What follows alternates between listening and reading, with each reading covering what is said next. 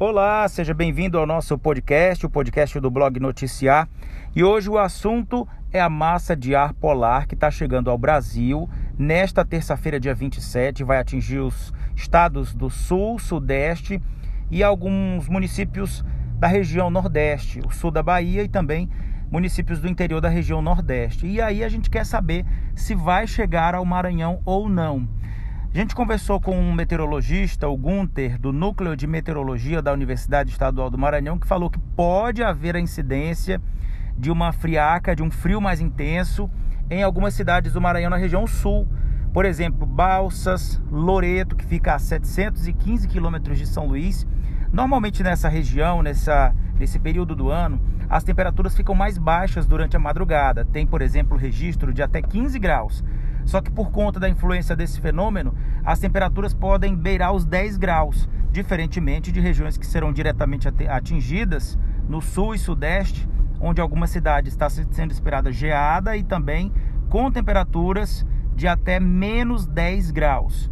Olha só o que o Gunter falou com a gente, falou para a gente para o nosso blog Noticiar aqui no podcast e a possibilidade ou não de ter temperaturas mais baixas e aonde aqui no Maranhão. Oi, Olavo, boa tarde.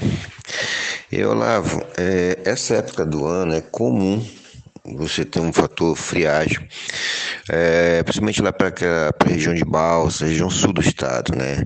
É muito comum de durante o dia dar 39, 40 na sombra e e os termômetros caírem para 15, 16 graus. É, infelizmente a gente está com problema na nossa estação que não está registrando, mas eu tenho lá de Loreto e Riachão, estão em pleno funcionamento. E é normal elas registrarem. E com a chegada dessa massa de polar, que ela deve chegar a atingir ali pelo menos o sul da Bahia, provavelmente pode chegar até ali, Alto Parnaíba, ou nessa região aí mesmo de Balsas, sul do Maranhão, provocando aí para até uns 13, 14 graus facilmente. Tá? É uma grande massa de apolar que está chegando, né? Está chegando hoje para amanhã. Hoje já deve estar tá já, já, já atuando ali na região sudeste. E e como é uma massa de ar, né? Você vê uma grande é, entrada de penetração de, de, de, de, tipo de uma frente, então ela vai avançando nesse ar mais quente, né?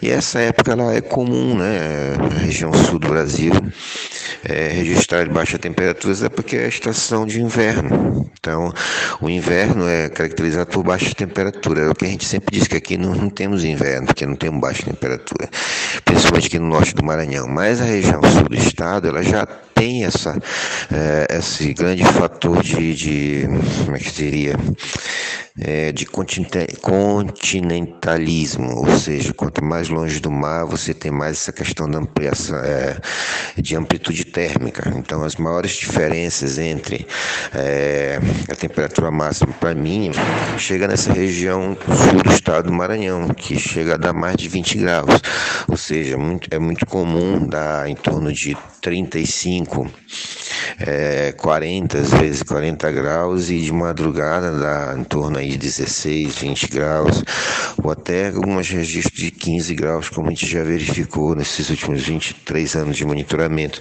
para aquela região sul do Maranhão. E com a chegada dessa grande massa de ar polar, as temperaturas devem despencar ainda mais. Então, provavelmente deve chegar, vai chegar até o sul da Bahia e talvez chegue até o sul do Maranhão, atingindo aí uma, é, uma redução ainda maior nessas temperaturas.